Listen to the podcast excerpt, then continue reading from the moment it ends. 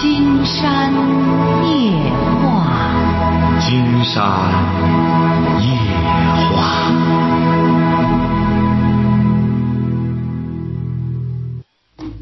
晚上好，听众朋友，我是您的朋友金山，很高兴和朋友们相会在午夜。马上接我们朋友电话哈。哎，您好，这位朋友。啊，你好，金山老师。哎，我们聊点什么？我听你那个节目听六年了，就是我想咨询你一个，就是我家里的事儿。就是我吧是个再婚家庭，就是二十三年前吧，就是我嫁给了一个就是比我大十岁的那个男人吧，他带了个十二岁的小男孩儿。完当时吧，因为那个我是那个那个那个就从东北上这来的。啊，你几年前不是您多少年前嫁给这人？二十三年前吧，二十年三年前。啊，你二十三年前嫁给一个比你大，那时候你多大？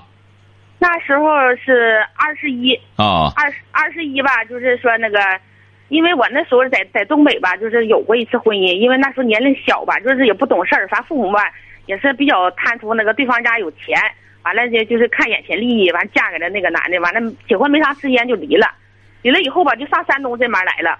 上山东这就是嫁给这个男的以后吧，就那个，我就寻思那个那个跟他俩好好过日子吧，带带着他那个孩子也行，反正也无所谓。就是那个那个，但是他那个孩子吧，那个不不大听话，又也不好管教。反正他就是我这个这个那个我婆婆吧，和我对象挺惯着他的，惯着他的。后来我就和我现在这个丈夫就生了两个孩子，有有两两有两个孩子，有两个孩子，当时我也没法带吧，就把其中这个双胞胎吧，就是把大的吧送给那个一个亲戚来给带。完了呢，那个我那个就带带着那个就是前面孩子和我现在这个老二，这个双胞胎那个老二。但是就是说，还因为他寻思上班，现在还是弄不了，就让那个我婆婆又给带，把他这个孩子带家带了三年。到时候呢，后来大一大以后吧，我这个就那个就把他那个大儿子闹回来，但大儿子还是那样事儿的，学习也不好吧，就是总是不听话，完了就是总总觉得吧，这就非常自私，就是说你你反正你得疼我，他也对他弟弟也不好，反正就这么一直忍受的，因为我也无家可归，没没没有什么诉说的，那这边一个亲戚吧，他也不管我。跟谁说也也没有人，那我就忍着，我也没处可去。要是有有那个我父母在跟前的话，我上父母家我也跟他离婚了，没法过。所以说，看了吗？没退路挺好，没退路你就不琢磨着闹离婚，不干什么，就好好过日子。这一旦娘家有什么倚仗，立马就走人了，就。对。说吧，说。啊，就是后来吧，然后就这么那个忍受的，一直忍着，完了呢，就是说吧，哈，就现在忍到他那个儿子已经忍忍到他那个孩子大了吧，也给他成家了，在那工作也给他安排了，就是说给他娶媳妇成家了，按说都已经挺好，任务上完成了，就不再管他了哈。完了呢，那个到他成家以后，我才把我那个大儿子从那个亲戚家接来。就是我亲生儿子，这么我才养养这俩孩子。到时候这这个孩子都已经十岁了，就不用再。但是他那个他那个儿子和那媳妇挺不听心的，就三天两头啊，就找我闹事儿了，要点钱啥的。要钱我家里真是没有钱。那时候结婚，你想就我我那个那个身体也不怎么好吧，老有病，动了三次手术了。就是我丈夫吧，就那个在电厂办内退了，就出去打工。他挣点钱，他还得那个养养孩子吧，养孩子他还有个妈，还得管他妈，还得管这两个孩子，还得我还有病。所以根本没有能力再去管他，他就是不乐意。完了，他那个儿子吧，和那儿媳妇就是属于那种吧，就是非常自私。自私吧，就是说他那个，就是比如说他兄弟有三碗饭吧，就是他兄弟仨应该平均一个人一碗饭分，他得把他弟的两个弟那点饭再抢去。就是说吧，他就榨我们的油，就是必须得榨干了为止。就像我给他带孩子，让我给他做饭吃啊，就是得伺候他，那根本不可能的。就是亲生儿子也不可能的，因为有根据自己的能力。亲生儿子儿媳妇，他也有那个能力照顾你，没有能力也照顾不了。你想，我都动了好三次手术了，身体一直不好，就是这样式我也我也是那个那个不搭理的。跟他爸说吧，他爸也解决不了；跟我婆婆说，他们也解决不了。这事儿一直就弄完又忍了那么些年过去了，就又又忍了十年哈。就是说，这这回又发生什么事儿了呢？就是我婆婆吧，就是那个十三号那天就那个就是出丧，因为我身体也不好，她去世时候我没回去，就我俩儿子和我丈夫吧都回去了。完了呢，那个。我那个就出厂那天吧，就是打在那在他家那个那个那天就打架了，就是说他吧，就是那个那个就他我那个我那大姑姐那些那些人吧都不搭理他，都知道他不咋的，没有人搭理，就那个侄女儿有两个侄女儿跟他说说话啥，就是我那个三个姐姐，完了那个哥啥都不搭理他。这么的，就是吃饭的时候吧哈，他家那个因为那个都是那个出丧那一天，就好歹的白菜豆腐炖着吃的，完了就他在哪我都躲着，见我他也不叫妈，这我也不搭理他，我见他都躲着他。完了，他在那屋吃，我在这屋吃，就是在那个他那个水也少啊。你想冬天冷，他水也少，他那个又没有热水啥的，都不方便用的，就是那个盆里吧，就是有有几双好筷子。就是我丈夫说吧，这这几都都烫完湿，都已经洗干净，在这有点水在泡了，谁吃吧谁在这里拿。就是我们都在吃完都吃完了以后，就手里拿着筷子，那盆里还剩四双筷子。就我我那俩儿子和我那个丈夫还有我那大伯哥，他们没吃饭呢，就是给他留的。他在那个屋吃完了以后吧，他把那筷子就拿着扔在这个屋盆的好盆里头了。就这么完了，我说你那那是那个新筷子，你怎往那里扔？这就扔了，你能怎么着？完了他他涮一涮就把筷子拿出来，我就挺生气。我说你说一句你就犟嘴，你怎么没大没小没老没少的呀？你说这么些年十年了，你没改这个这个德行的，还是这样的。他不仅没文化，也没有德行。你每年他都不尽那孝心。你完了，然后呢，他就给我俩吵起来。当时我就心要往我复发了，就是他们给我那个抬到车以后，弄弄我这个医院来来输的水。到现在已经输了是那个是四天水了，他也没有来看我了，也没有来问候我了。就他那个侄女吧，反正也也是有点那个像他，就那给我俩那个犟嘴。完了，那个我我也说他了，说了说了以后，然后后来呢，就是我丈夫吧，一看发生这事儿了吧，哈，就进屋说他的儿媳妇儿。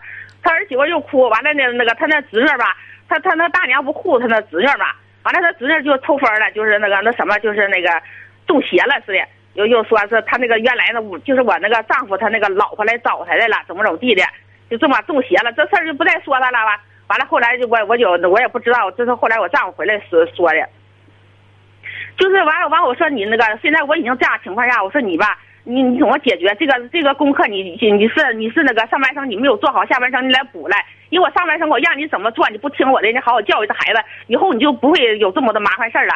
他不听，他就是那个就是不听，到到了接下来后半生麻烦事儿不断，他得让我一起给他补着补课补补补着功课，我就不愿意，我也没有这个能力来给他补。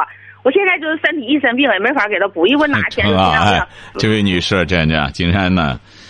呃，也是有意识的让你多说说哈，现在也挺不容易的。你自个儿也说了，娘家也没干什么，离着也远，在东北。那么你现在呢，就是满肚子这些觉得这个不痛快的事儿，记住了哈。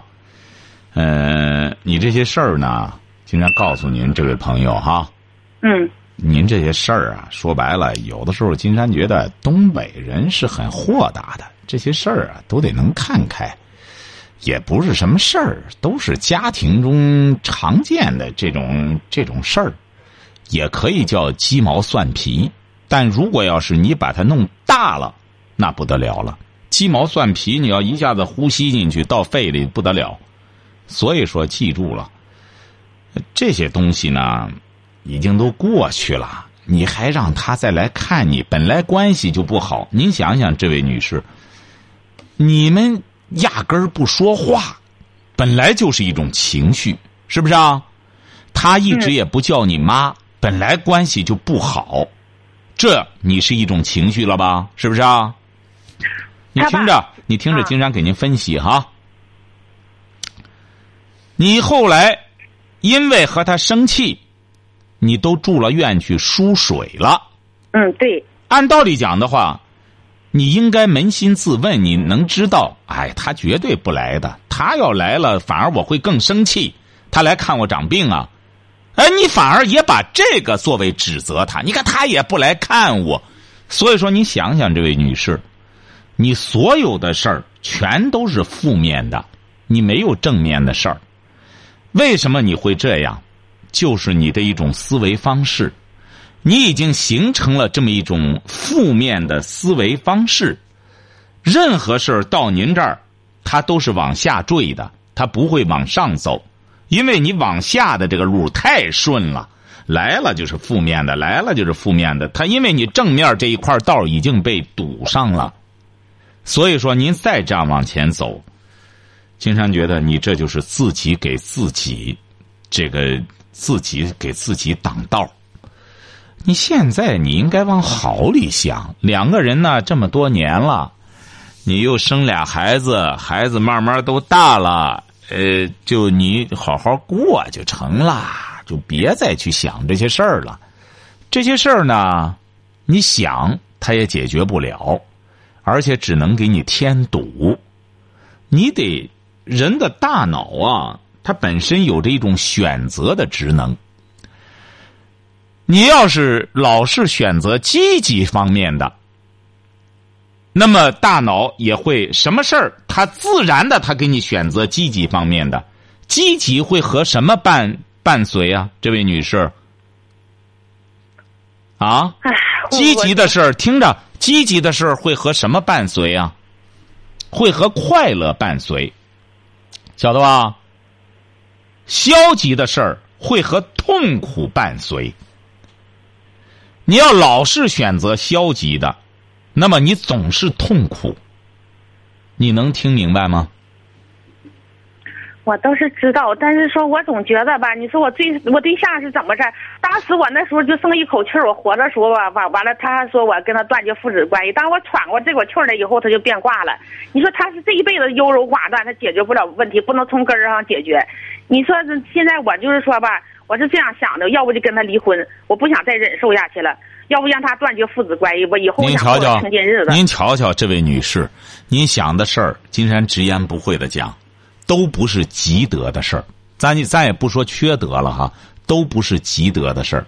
他的孩子，也就是说你的孩子，继子都已经结了婚了，你居然挑唆着他爸爸和他断绝父子关系，您您打听打听，您这位女士，你也看点圣人的书，他有这么干的吗？你也看一看二十四孝里边的二十四孝里边敬贤和继母的事儿。当然，你也说了，他本身也不孝，但是有一点了，这个孝是怎么来的？它是相互的。你来的时候，这个孩子多大呀？他才十二，他十二，也就是说他还未成年。他走到今天他那时，候他已他已经惯的不行了。哎，你也不能这样。讲。经常觉得很多人都是这样讲。哎，他已经不干什么了。是啊，你起小你试试，你洋洋，你这两个孩子现在都多大了？现在上大学了，都在那个北京上大学呢。不是，您这两个孩子，两个孩子在北京上什么大学啊？上北京大学就是那个北京大学呢？你可别，不是您您得您得，您说话别 咱别满嘴跑舌头。你不不是，金山老师，我就是不愿意在这公开我儿子，我怕他往这儿老远进来，你上俺这儿来过，俺这老些人都都认识俺家儿子，都知道。我寻思怕他影响不好，俺家儿子确实挺优秀的。金山觉得您家儿子优秀，当妈的就不会这样，当妈的这胸怀就不会这么窄。你家儿子真这么优秀的话，金山不是不相信，不是不相信您家儿子优秀。真事儿，我就是为了俺家儿子，我才活到现在。真是金山老师，我一点也不糊弄你，就因为我儿子，我才支撑着我生命到了现不在。真的，是你不能这样讲了，你到现在这样的话我，觉得我生无可恋，真的就是恋着我这俩儿子。我就跟你说的是真真心话，金山老师，真事儿的。不是不是你也别甭真心了金山知道你听着听着支撑。那么你记住了哈我我除了这俩儿子，我生无可恋，真的，我就是为了我这俩儿子苦争到现在。金山老师，我一点也不糊弄你。那您好，您稍等等，稍等等，不是不是不是，稍等等，您受了什么委屈了？金山很想知道您受了什么委屈了。这这事儿，我就是为了我俩儿子，我不是您受了什么委屈了？您听，着，这位女士，你受了什么委屈了？你在东北本身离了婚来了，来了之后找了这么一个山东的，山东这个人呢和你老婆生的过了二十年，你生气了，他就说断绝父子关系，怎么着也都也都这样，也都这样陪伴着你。你就是整个就得玩就得玩绝的真断，真得干什么？您自个儿的儿子培养的上了北京，上了名牌大学，他这孩子你从十二开始和他在一块儿，现在废物一个。那么您是受了什么委屈了？金山很想听听。您不是委屈的都要哭吗？说说您受什么委屈了？给您时间说，怎么委屈了？就是说他老是给我犟嘴，他不尊重我，就是我们在这个就是不是一个级别，我们无法沟通，你知道吧？就是这么个事儿。你他那个不懂理，后来我就在分析为什么老是跟他讲理讲不通，他就不懂理，你怎么跟他讲理？跟他讲理就是讲不通，就这么个事儿。他没老没死没少。他什么毕业啊？不是他读书读到什么时候？他初中毕业，他我让他听金山夜话，还有那时候还有寒校时间，我早就让他有，希望他多学点知识，以后好跟他俩交流啥的，比较容易能够沟通吧。他不听，他不听，他现在是也是在外面打工，我和我丈夫都在外国打工，就这么的。他他那个那个他，你说你你也不是说是没有钱啥的，你哪怕孝顺我一点东西也行，年年节日都不是孝，顺听着听着听着哈，听着听着听着，闭嘴！他和他爸爸都在外国打工，啊都在外国打工，啊。都在国外打工。对对对，他们都那个那个，就是我对象已经办那个内退了吧？就是说、那个、不是，听着听着听着，您对象和他的第一个儿子都在外国打工，你哪来的这些？哪来的？就是你自个儿一个人在家里，和你这两个孩子在国内，您还要怎么着呢？他俩一块儿在国外打工，你要让他俩断绝父子关系，那您这财源怎么来呢？你怎么挣钱自己过自己的呗，不需要谁裁员。他俺们过俺们的，俺这他他打工，俺们养活俺这一家人四口五四五口人，原来原来有婆婆，这婆婆刚去世，他挣钱他养活他那三口人呗，不就自己过自己的呗？他互相不干涉，因为俺们也没有能力。他已经都快四十岁的人了，我们再去管他去嘛？也就是说，你现在最大的痛苦就是，他爸爸不能和他第一个儿断绝父子关系，你很纠结。不是，我就觉得这这个问题又是有个解决。我说你这次我输水让他给我，主要是这个问题是这么回事儿我说我输水我病了吧，他这个医药费让他给我拿，结果我丈夫又不去找他，又不让。那你稍等一下，稍等一下，稍等一下，金山再给你讲哈，稍等一下哈。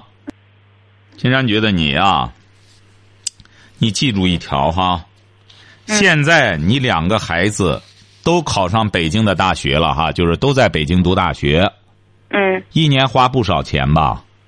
嗯，四万块钱吧，啊，四万块钱吧，生活费什么的加一块儿，恐怕一个一个得四万吧？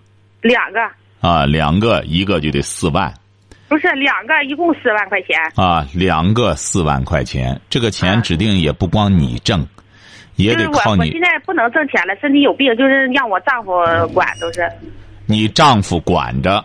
那么他要起码他甭别的，光为这两个孩子上学，一年要挣四万块钱。你现在你做的是什么呢？你做的你做的是什么呢？你做的就是逼他和他第一个儿子要断绝父子关系。您想想，这位女士，您静下来想一想，你也是做母亲的。金山觉得这个人啊就是这样，他再怎么着，他手心手背都是肉。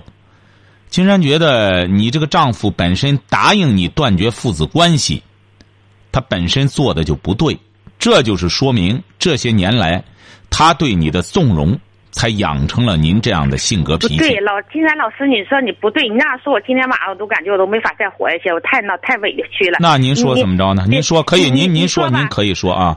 我跟你说，他那个我也希望这个家能好一点。我对他那孩子一直挺好，我就是吃饭啥从来没没说是那个的的给我的儿子好，给他的儿子孬，都是一样的带。就我也是希望好，希望他能够学点知识。然后你说在学校学的知识少，在社会也学点知，能通人达理，讲点理，学点道理啥的，都是懂能能够沟通。他也不学呀，问题是他不懂理，你跟他讲理讲不通，他就是不讲理。你说你怎么办？你跟他俩没法交流，没法交通，没法跟他跟俩说话。他吧，就是那个，就是说吧，总想我们也是，我也想宽容他，原谅他。但问题是我宽容他，一次是宽容，一次是原谅，他就拿着我吧，就好欺负，总想气我脖子上拉屎撒尿。你说我受那气吧？就我亲生的儿子儿媳妇，我也不会受那种气，我宁可选择死，我也不会受受那种气的。因为我这些年我已经受够了，受的受气，受的累累累一身病了，所以我也不想再忍受了。现在不是您这些年，您听着，您这些年除了他之外，谁又给你气了？谁还给你气了？没有人给我气，就他给我气。那也就是说，你主要是和你丈夫的前边这个孩子发生一种纠结，是不是啊？对对。他不是已经结了婚走了吗？他结婚走了，你可是又遇事儿时候老是碰在一块儿。他家人哈，他就明知道我们都处不一块儿的，就不要再安排。我已经回避这个，因为我们在路上见面都不说话，都回避这些，都回避，能多躲尽量躲。可有的时候你躲不开，他就让你生气。他再不让他的儿子回家来来闹腾一会儿，反正现在我也不答应他吧，反正他爸不让他来了，就他不来了。但是有的时候你会碰到一块儿，碰到一块儿的，就就会呃让你生气，就这么个事儿。那成我都躲着他。您听着哈，这位女士，刚才金山给您说了，已经说了几件事。一个是呢，您比如说，人们说上苍为什么伟大？说这个老天爷为什么伟大呀？因为老天爷一视同仁的对待苍生下面的一切，他不他不这个三六九等。说圣人为什么伟大？圣人的伟大就是他对百姓也是一视同仁的，这是老子说的哈。那么母亲为什么伟大？母亲，她就是有着一种博爱。一个真正伟大的母亲，不但是可怜怜惜自己的儿女，她也会怜惜所有的儿女，为什么呢？她因为她做过母亲，她知道母亲和儿女的这种关系，她懂得什么叫爱，所以说母亲才被歌颂，母亲才被尊重。那么金山觉得你现在是这样，你两个孩子都在北京上学。那么你丈夫每年在提供四万块钱，就甭说你们的生活了，光供他们上学，你就因为前头这个孩子，你和他关系老搞不好，他和你关系老搞不好，你现在就要采取一种极端的方式。刚才金山给您说这一切，你包容一下，为什么呢？因为你有两个很争气的儿子，你得明白，你这两个儿子都在北京读大学。享受着最优质的教育资源，可是你老公前头这个孩子，他初中毕业，他没有文化，没有知识，你也说了，连个理都不懂。你以为他光和你处不好关系吗？他指定和周边的人都会处不好关系。哎，是关系。所以说，他的心情一直是沮丧的，他不可能有积极乐观的一种状态。所以说，他总是处于这么一种痛苦之中。他见了你，他也没有快乐，因为他没有快乐的资源，而你不一样，你有希望，你还有让你活下去的希望，而他甚至连这希望都没有。可是你就说的金山老师，他不是说像你没有希望，他那一他一家人过得挺好，他他过得都是挺好，他不是他也不考虑。那您认为这个人有钱就是好的吗？您不觉得他不懂理很可悲吗？那您的价值观总是双重的。刚才你给金山讲，他可可怜了，让他听金山话也不听，他也不懂道理。关键给他讲理，他也不懂，他什么都不懂，是也没文化。你刚才刚歧视了他的这一点，回过头来你就认为他在国外靠血汗挣俩钱，家里有吃的有喝的，你认为这就是幸福吗？要是这样幸福的话，你何必拿出四万块钱来让你孩子到北京接受高等教育去？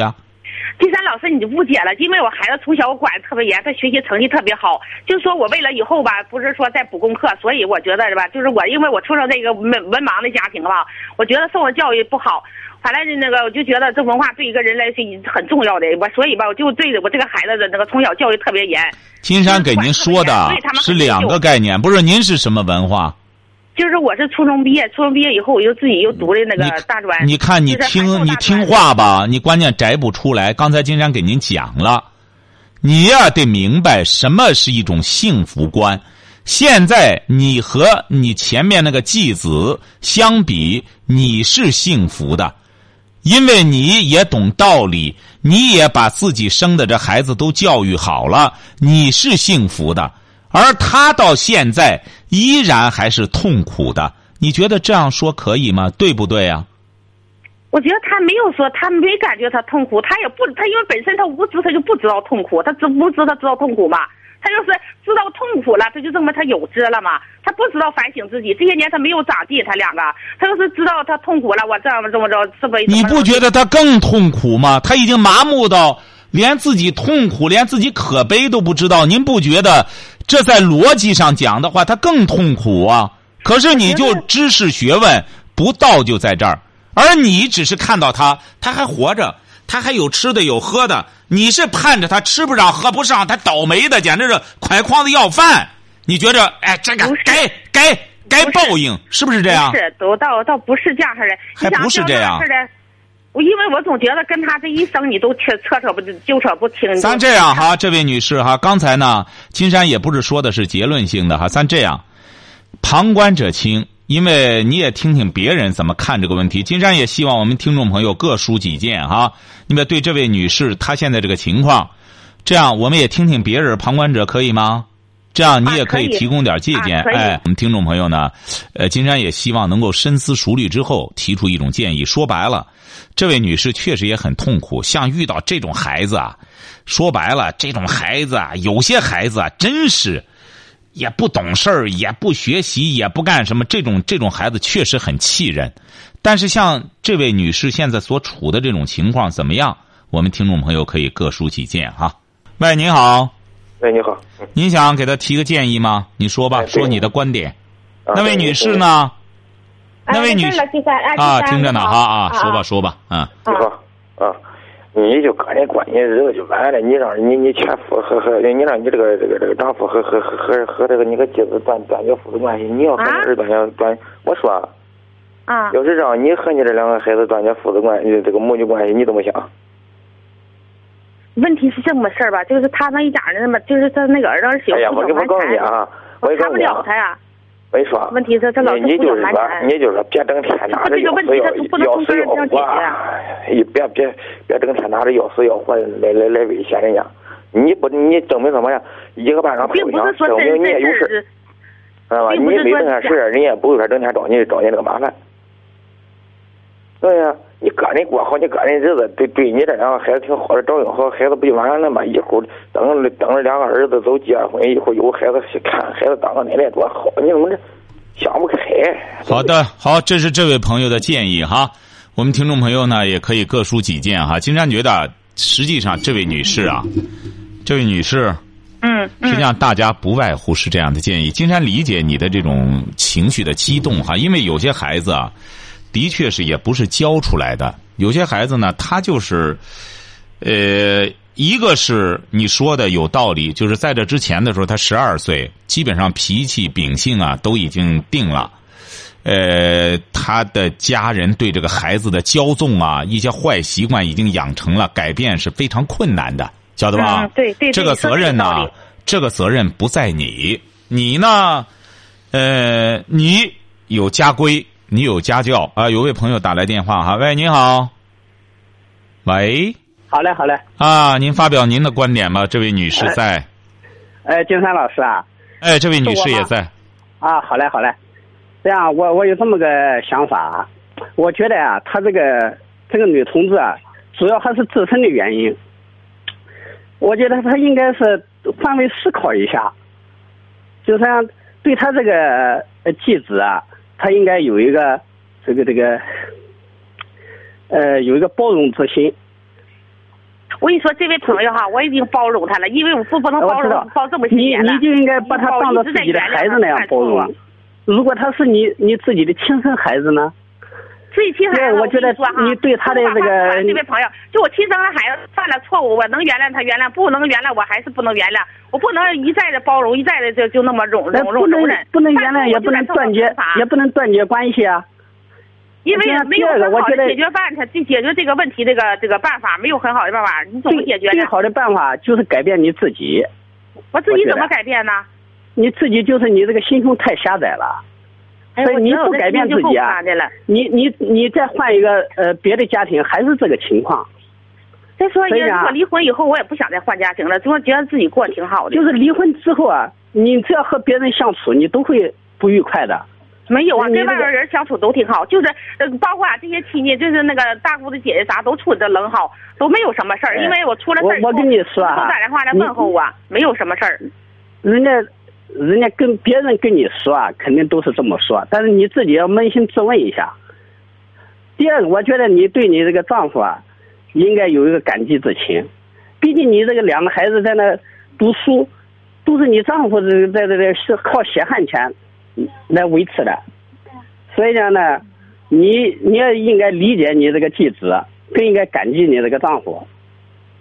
谢谢啊。他吧，我跟你说，好，这个谢谢哈，这个谢谢这位朋友哈，这位女士啊，这位女士啊，啊，你说吧，金哎，山在。你得你得你得怎么着呢？人家打来电话都是善意的，晓得吧？也都是想帮着你化解。竟然可以这样告诉你哈，你以为他和你让你那个丈夫和他这个继子断绝关系的结果，你知道是什么吗？你知道是什么吗？不知道，哼，我觉得就把这个问题解决了。还解决了？你太幼稚了！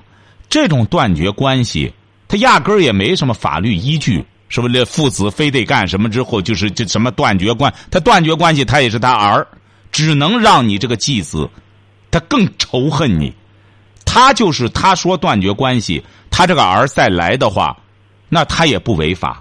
那他生的我，他是我父亲，我不能来吗？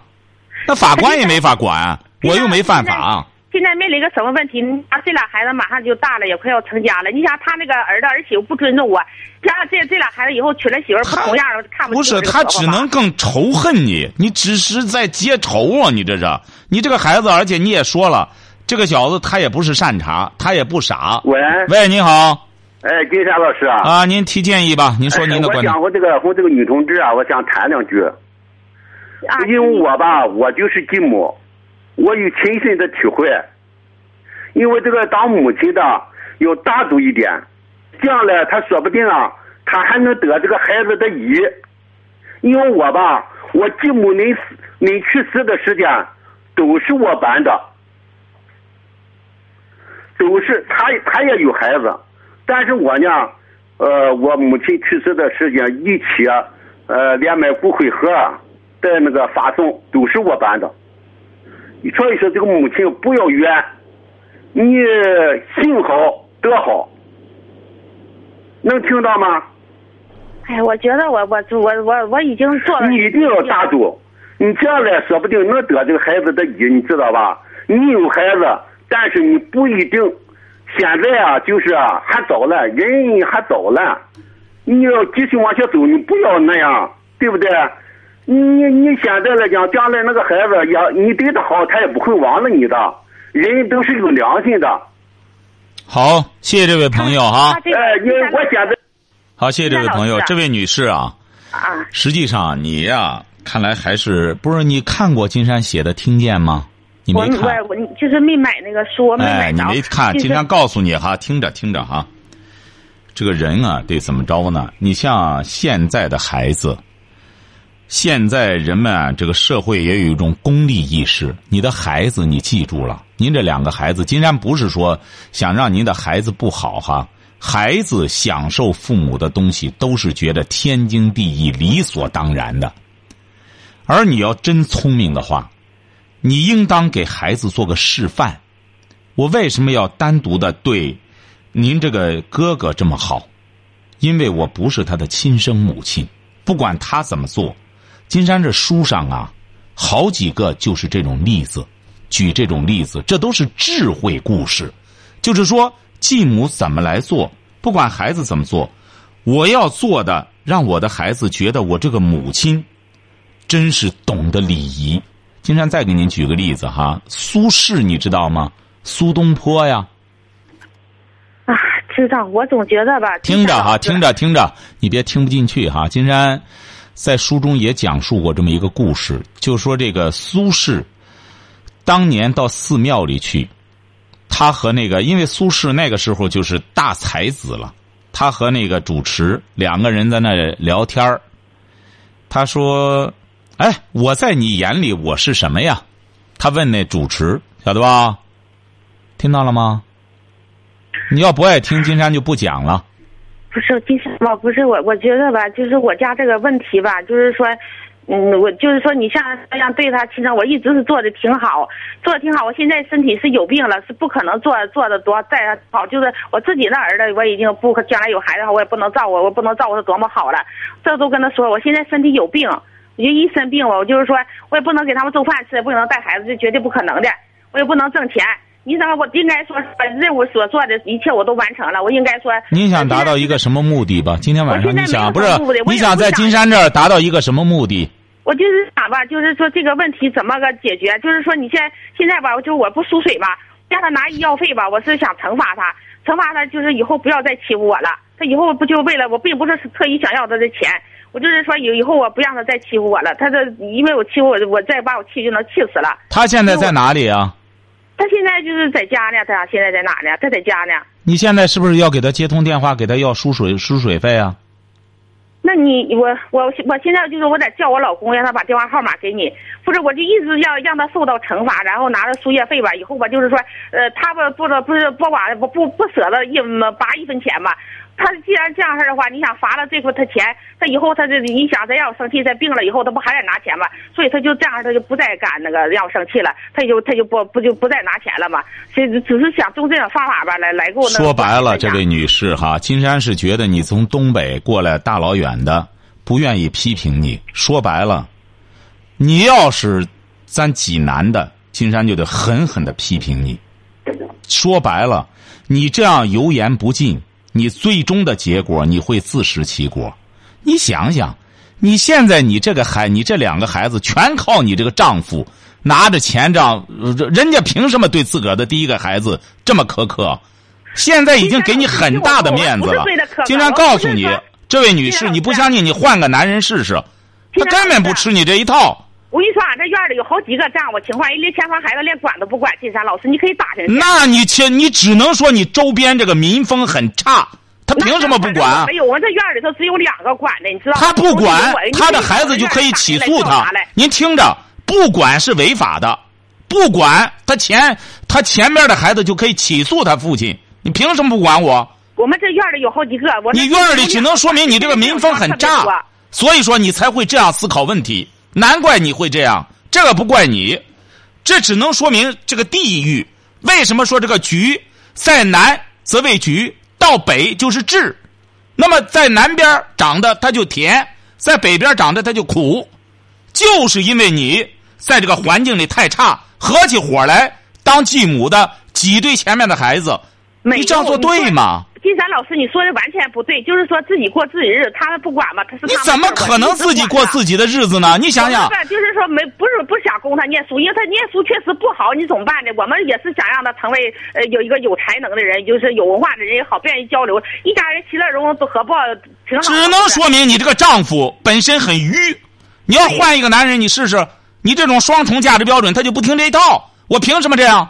我就这样，这就我前头这个孩子，你愿意认你就认。不认拉倒，这不很简单的道理吗？就是因为你这个丈夫太愚，他才使你一步一步的造成这么大的痛苦。他要一开始有底线的话，搞清楚了这个孩子你来他是存在的。我不可能因为娶了你，我把我这个孩子给挤兑出去。金金老师，我没有挤兑他，我也没有说那个嫌弃他，就是他对这个孩子的教育上这样欠缺。我没说，我希望他有话有知识，我哪怕是那个穷穷人家倾家荡产也供他。他不，我们也也都希望这样，但是他不可能的。他问题是你得搞清楚了，你希望不希望，你决定不了人家另外一个人的命运。人家那个孩子说白了，人家是个成年人了，人家有他自己的生活，人家有他自己的一种思维方式。你说他不懂事儿，不是个孝顺孩子，你怎么说都可以。这个金山可以，甚至可以抨击他都可以。你这老来觉得要怎么着让人断绝父子关系，这这什么的，而且你周边这些人都这样，你可以说说你这周边这是个什么村呀？民风这么差，村长就有这这。就是我们这儿吧，就是有有很多再婚家庭吧，就是说一都不管他前面那个孩子，所以吧，我总觉得。所以说，一帮这么愚的男人，所以说才造成了这种继母的霸道。你想想，这一些男的都这德行，找个老婆来之后就不管前头的孩子了，这算算个大丈夫吗？哎。都过得都挺好的，就没有像我这么麻烦。就是说，凡人都说正好这么累，活的就是同龄人都比同龄人。他为什么好？一步吧。因为他那些你说了，压根儿不管，就都好了。哎，过得他们都挺好，是真的。这这么极端自私还行吗？金山觉得，这位女士，你要真正金山觉得，东北的女性都是很很有胸怀的。你得记住了，你本身你这两个孩子在北京也读书，你得学会包容。你要这样的话，你做事这么绝的话，你往前走的话，金山不知道你这两个儿子怎么看。你这两个儿子再怎么说的话，这也是他的哥哥，他两个人在读大学，他哥哥到现在才是个初中毕业，活得这么腻歪，这么纠结。你再这样挤兑他，还让他爸爸不能和他来往，不能怎么着的话，你这个人就是这样。他爸爸都这个份上了，都给你啊断绝父子关系，都答应了，你还真让他去断绝？你断绝了，你试试，你看看你这个你这个继子，你要记住了，这位女士，你真玩了绝的，周边和你有仇的人，人家会挑唆那个孩子的，人家会挑唆他，你大家谁大家都懂法呀，人家会很简单。凭什么哦？断绝了之后你就不能找他了吗？断绝了之后也可以找啊。你所以说，这位女士，你就要站到个理子上。你本身断绝这个东西毫无价值。你说断绝了，怎么东西？这这也是一纸空文。你还让人造成了就觉得，你看这个当继母的狠吧？让她丈夫逼着她和她那个前头继子断绝父子关，你还落个恶名声。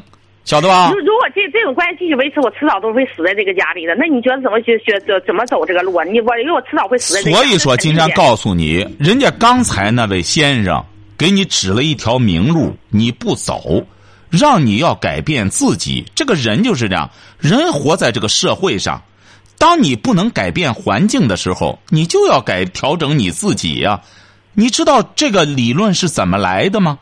就是美国的一个小孩儿他和他爸爸都在海边打鱼。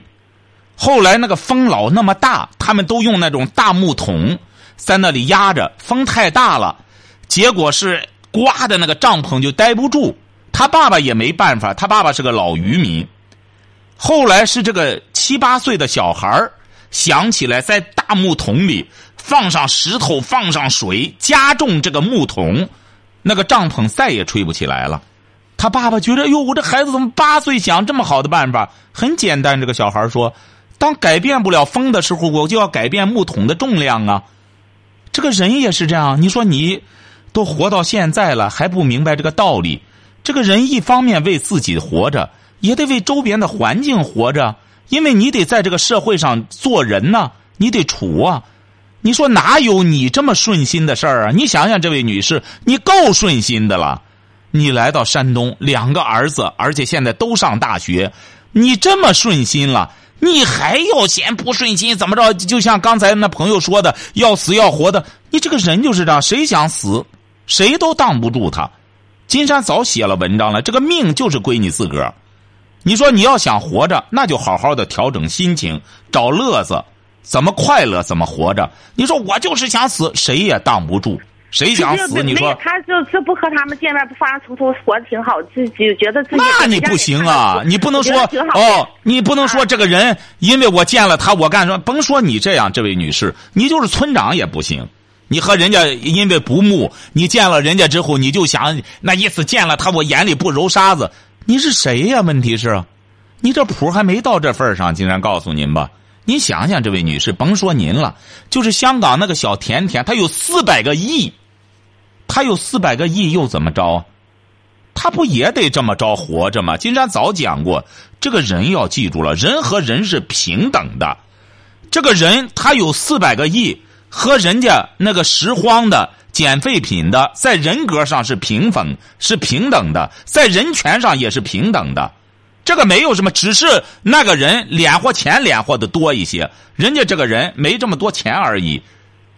这个人就是这样，没这么点平等意识，怎么在世上活着？什么叫社会的进步？习主席这不刚讲的吗？就是要打造一个平等公平的社会。你这点意识都没有的话，你回过头去老挤兑他，你本身不占理，你知道吗？金山这私下里给你说，这为你好。你这弄来弄去的，你周边的人，人家看着你这样，人家不敢怎么着。你以为你你想想，今天晚上你知道吗？这位女士，我们导播那边多少电话特别激烈的，我们都没接啊。金山觉得吧，你刚才也谈了，娘家那边也不干什么，自个儿心情也不好，心脏还不好。金山呢，希望是为你宽心的，不是为您揪心。所以说，你得明白这个道理。您这刚才都是几个很理性的人，也是处于您看刚才人家那个也是继母，人家做儿子的在给你宽心。有的时候啊，真是你得意不一定得你亲生儿子的这个这个意，有的时候真是都不是得意自个儿的孩子，有可能都是邻居。所以说，人家才说远亲不如近邻嘛。你所以说，你得慢慢的，你在圣人的故乡，在山东，要学会宽容，这才是你真正进步了。你回过头去就弄着他这个前头这前窝这个孩子，就当成眼中钉、肉中刺的话，呃，肉中刺、眼中钉的话，你这样你怎么生活呀？不行。没没有，金山老师，我没说染染就是什么染肉丁肉，没有家事儿。我就是希望吧，就是能通情达理，但是他做不到，做不到你怎么办呢？做不到包容啊，很简单啊。为什么做不到？做母亲的，这就是大人不和孩子一般见识。为什么？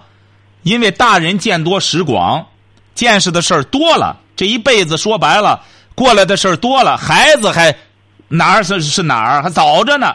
像你说白了，也经历过两次婚姻了，得明白这个道理。大人实在不干什么了，就是大人不见小人过，这就是一句俗话。俗话是不俗的。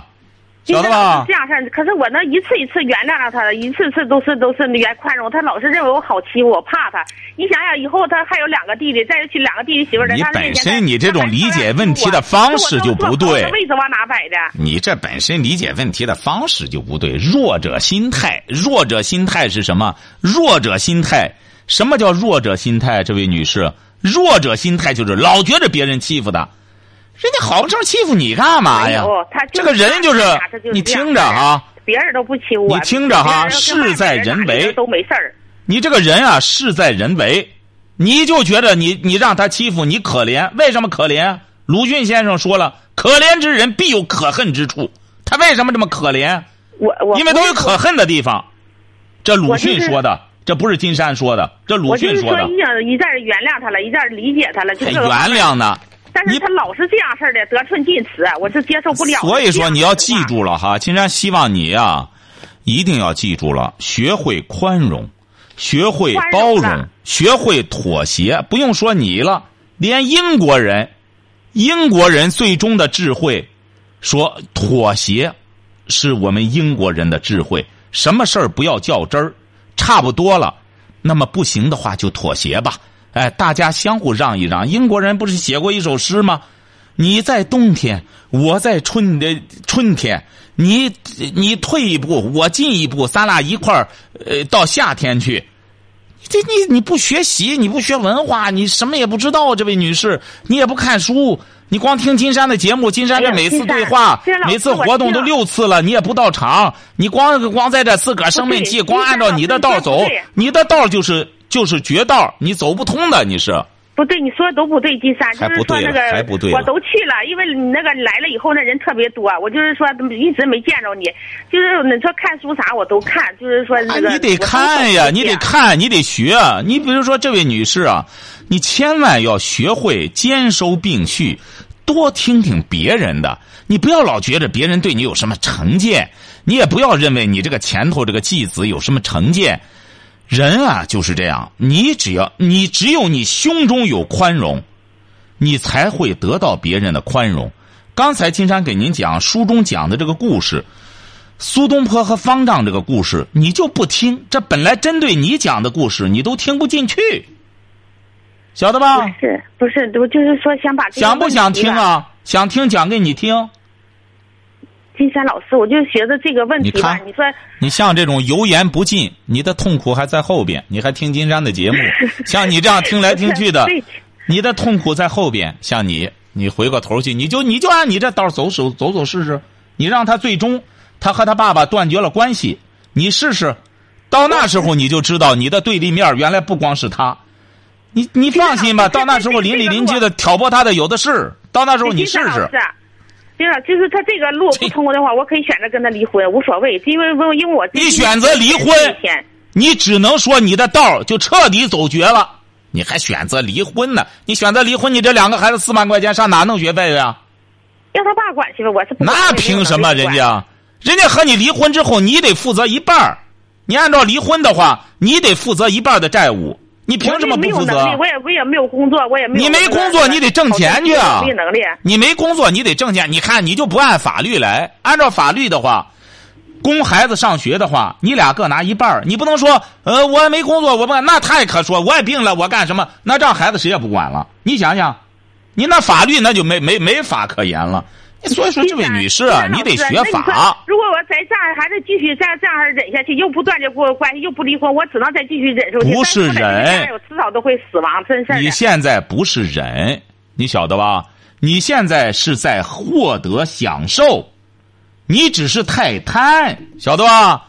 你怎么好？今天晚上金山就和朋友们聊到这儿。